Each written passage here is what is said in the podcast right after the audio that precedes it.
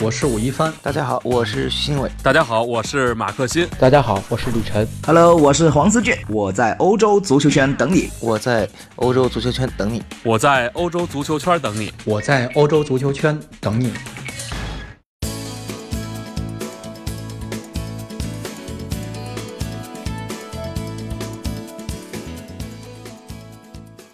大家好，我是延续，欢迎收听翻看西甲。啊，开玩笑啊，我是武一帆。呃，这个昨天啊，音频编辑老师说我跟延续的声线很像啊，一度让他产生了错觉。啊，因为我在上周末从国内飞回了西班牙啊，这个中途经历了大概这么三十多个小时的哎这个长途旅程啊，比较累，而且有时差问题，所以回来这休息了几天。今天啊，恢复节目制作啊，但是大家发现没有，即便我不录音，这个我们翻看西甲这个栏目也没有停过，也没断更过啊，基本上因为李晨。包括昨天刚刚加入的这个延续，啊，都一直是给给予我非常大的帮助啊。他们都是我在圈内非常好的哥们儿，呃，他们各自也有啊非常擅长的这个部分啊。比如李晨，对于呃西甲的一些时事的了解比我就更透彻，而延续他因为自己的主队在西乙，所以对西乙联赛有非常。啊，非常多的了解，呃，大家可以，我昨天、今天打开了这个微信公众号，一看，嚯，这个他这条，呃，这个翻看西甲里底下的阅读已经达到了快五百，我觉得非常非常不可思议啊，因为没想到大家对西乙的这个内容，哎，这么感兴趣啊。其实这是一个非常好的一个呃契机，因为现在国内对研究西乙啊这个联赛的，你别看西乙，西乙是西班牙的第二级联赛，实际上在国内。真正看或了解的人其实寥寥无几啊，延续算是其中一个。呃，为什么说小联赛、更低级别联赛更有意思？因为呃，首先它剥除了很多呃商业化或者广告化的一些东西对足球感官带来的影响。比如说，大家看到的西甲联赛都是经过包装过的啊，都是梅西啊。呃，原来 C 罗啊、苏亚雷斯啊、格列斯曼啊打这个一一，反正是他一出现这个节目，反正就这几个人做封面，然后呢，话题也基本围绕着一些啊，就是这些强队的零七零七八岁的一些东西，把一些可信不可信的东西全揉在一起，呃，给大家带给大家带来的一些东西都是一些哎这个若有若无的，但是西乙这个层次联赛。呃，其实就纯粹的多了，所以它有一些东西听起来是更真实的，所以希望大家呃多关注我们的节目，也希望我们的这个有更多的参与者参与进来。我们这个西甲其实这个栏目已经非常非常丰富了啊，我李晨，呃，延续也许呃。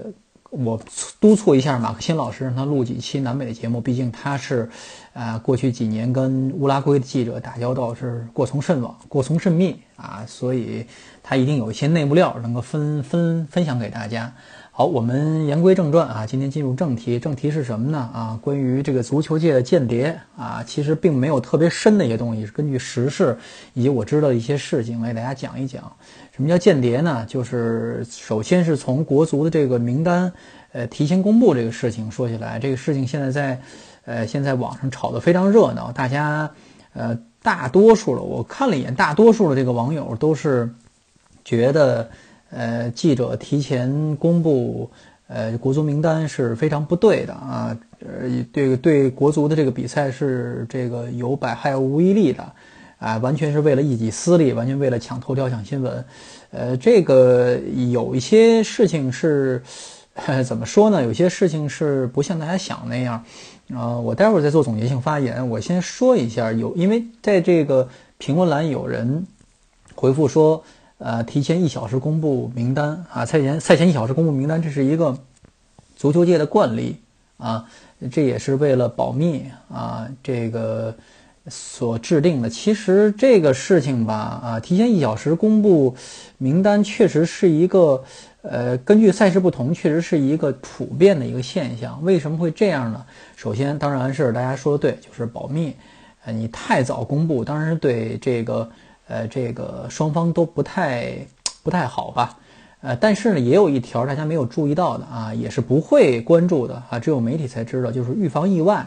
什么叫预防意外呢？你比如说，呃，这个名单提交的首发名单提提前几小时提交上去，不提早公布，呃，是因为中间可很可能有变更。啊，我在现场有很多很多次，就是这个首发名单早就印发了啊。大家要知道，我提前到球场是提前一小时左右能够拿到首发名单，啊，其实俱乐部工作人员大概是提前一个多小时到两个小时，基本就知道首发名首他首发名单了，啊，他们会去印印刷呀，再发给媒体。但是这份名单，呃。基本上是能够跟这个比赛对应上了，但是也有极个别的情况。我大概在现场遇到过，呃，这么两三次或者三四次，就是首发名单跟真正的首发对不上。呃，为什么呢？因为中间出了一些问题啊，比如说球员临时觉得这个呃这个身体状况不佳，一般是都是一些个别的个人因素，不会说是教练临时调整。比如说，球员在热身训练中啊，把这个腿给抻了，这是非常可能发生的事情。就是临阵啊换人，这是非常可能发生的。大家可能注意一些皇马、巴萨的比赛，也会出现这种情况啊。临时这个球员不上了，换另外一个人，这就跟首发名单对不上了啊。呃，这是提前一小时的这么一个惯例。但是这个更早提前，比如媒体更早公布啊，这个首发名单。啊，是不是合乎惯例呢？呃，只能说业内对这个没有呃统一标准。我说业内不是说媒体界，而是说整个呃足球界对这个没有统一标准啊。因为什么呢？呃，像国像这种大赛呀，呃，很可能有些教练啊，提前一天啊就就已经宣布自己的首发名单了，不用媒体爆料啊，自己在新发布会上。基本上就把这个事情说出来了啊，谁要上谁不上，这样大家一听能听明白。而且他绝对不会说是放烟雾弹，也不是扯谎啊，是真的。所以有些时候，包括之前国足的一些比赛，在呃社交网络、社交媒体没有这么发达的情况下，啊，经常大家通过报纸也能看到啊，提前一天，提前数小时，啊，都有可能说知道今天国中国队什么阵容，呃，这个什么阵型。啊，谁谁上谁不上，呃，但是大家当时是不以为意的。包括现在在网络上活跃这些网民，其实是啊，有的是根本就忘了，有的是没看过报纸，有的是根本就是视而不见啊，对这个事实视而不见。呃，我为什么要这样说呢？就是，呃，现在吵吵着说这个东西不对啊，就是说提前公布名单不对的这些网友，很多是很自作聪明。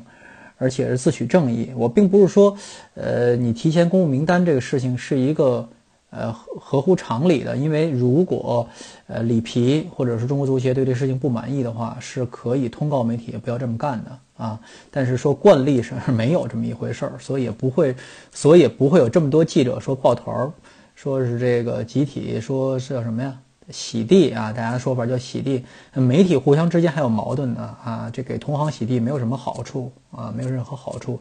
尤其是这个，呃，公布名单的于静老师，他先公布了，别人后公布，那你说对别人公平吗？啊，对别人也不公平。这东西有什么可互相可洗的吗？啊，就是业内告诉大家，业内业内是这么一个惯例啊。那么提前公布，呃，对于这个泄露机密。啊，是是有没有这么厉害？嗯，怎么说呢？就是这个事情分，就是看从不同的角度出发。就是国家队比赛啊，国家队比赛没有特别大的影响。为什么呢？就是国家队比赛是一年才踢这么几场嘛，啊，谁和谁之间都没怎么碰过，不太熟悉。而且这人员变动比较大啊，即便说是你吃对对给对方的这个战术吃的非常非常透，也没有那么那么了解，所以自己能够贯彻好自己的打法已经非常不容易了。如果呃在临时变阵啊，给对方设计出一道是一套针对性的打法，是非常不切实际的，这是大家想象中的事情。所以我刚才说有一些网友是自作聪明啊，也对方要是。万一针对你的阵容这个安排一些特别的这个策略怎么办？也安排不了，因为什么呢？呃，足球不是说它跟电竞还不一样，电竞有可能。你比如电竞为什么有这个有这么一个叫什么呀？我不懂中，我不知道中文怎么说，就是那个 ban 的过程，就是这个把这个对方把你认为有威胁英雄给这个屏蔽掉啊，有这么一个过程。这是因为游戏的平衡是很容易被打破的，而足球这个东西是非常模糊的啊。你即便说是政治上不上，可能对你来说有很大的问题，但问题是对对方来说没有那么大的问题。对方只要说好好的贯贯彻自己的，哎，这个战术打法就已经很不错了啊，没时间管你怎么踢。而联赛不一样，因为联赛和欧冠这是年年举行的比赛啊，尤其是联赛，对方一周踢一场，大家都真的知根知底，而且你的主力阵容就这些啊，你真的说是梅西不上，上库利尼奥，那真的是你整个打法的改变了啊，对方是很很能以此来，哎，这个进行针对的啊，呃，这那么这个首发名单。这个记者怎么得到呢？啊，个人的这个渠道不一样啊，体育记者都有自己的渠道，比如说这个通过一些猜测，什么叫猜测推断？就是比如打电话给熟熟识的俱乐部内部人员，比如说谁谁状况怎么样啊？里皮怎么说的呀？哎，随便说一句啊，估计你今天上不了了。有的时候是什么呢？好，内部会议啊，有的是内部会议，内部通气儿。如果是后者的话，那你无可厚非，是吧？那已经都知道了。那这还那我公布出来有什么呢？是吧？如果是前者通过推断或者猜测，通过一些内部手段的话，那另当别论啊。这就是，呃，这就是记者为什么能够得到啊这么多的信息。你在这个电脑前面啊，你趴着，我觉得呃这啊对，还说回来，就今天中环之战，中环之战之前就没有公布这个提前公布。网友说，你看打脸了吧？说这个足协果然是下的硬指标啊，里皮不高兴了，说不让这什么了，不让公提前公布了啊，有可能是这么回事儿啊，里皮高兴不高兴的，就是最最合乎常理、合乎情理的这么一个理由，就是上面通气儿说大家今天啊别搞这个事情了啊，统一口径啊，为什么呢？避免这舆论焦点转移啊！你今天如果大家还在继续纠结这个名单什么时候发这个事情，那中环之战的这个意义就不一样，变味儿了啊，就不是大家想要的气氛了啊，主要是这么一个原因。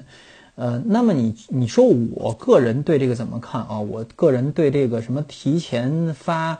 不发急，什么时候发你不发我都不说。我临时看比赛的时候啊，比赛开始前五分钟我才知道也没问题。我知道今天谁上了，不影响我看球啊。但是有一点问题就是说，媒体为什么要抢新闻啊？自媒体也好啊，这个传统媒体也好，为什么要抢这个抢先播报啊？还是因为有卖有卖点有卖处啊？很多很多球迷是非常非常关注，尤其是一些彩民非常非常关注这个。比赛首发名单的，他要搞好有一个讨论的空间空间啊，讨论余地啊。比赛开始之前三个小时，先知道这名单了。哎呦，那谁谁为什么不上啊？这个谁谁为什么这个不用谁谁谁啊？你这样的话会被对方啊给你一个讨论空间啊？给你一个足球本身是娱乐嘛，是吧？啊，不让你说话，光是看球，呃，给大家都憋死了啊，就是这么一个状况。所以就是新闻的存在的必要性就是这个，就是体育新闻的本质其实还是蛮娱乐的。啊，它传达信息其实蛮有限的，但是大家它的信息带给大家的这种娱乐啊和这个呃这个舆论反应啊，还是媒体希望啊希望这个达到的目的。呃，那么既然这个所谓的提前公布名单，我认为它不是一个什么间谍事件或者泄密事件，这是我的一个哎我的一个结论。那么什么是真正的间谍足球间谍呢？啊？最近正好有这么一条新闻，就正好应了我刚才说的啊，国家队的比赛跟联赛是不太一样的。谁呀？我们可爱的贝尔萨先生啊，这个阿根廷教练啊，外号叫疯子啊，他最近又干了一件疯事儿啊，他现在在带英冠，在带利兹联啊，呃，打得非常好啊，利兹的这个他去哪儿？这前上半年。第一年的前半段，或者是甚至说最多是一个赛季，总是给人一个非常非常好的印象。不过他这个事情干得有点过，干嘛呀？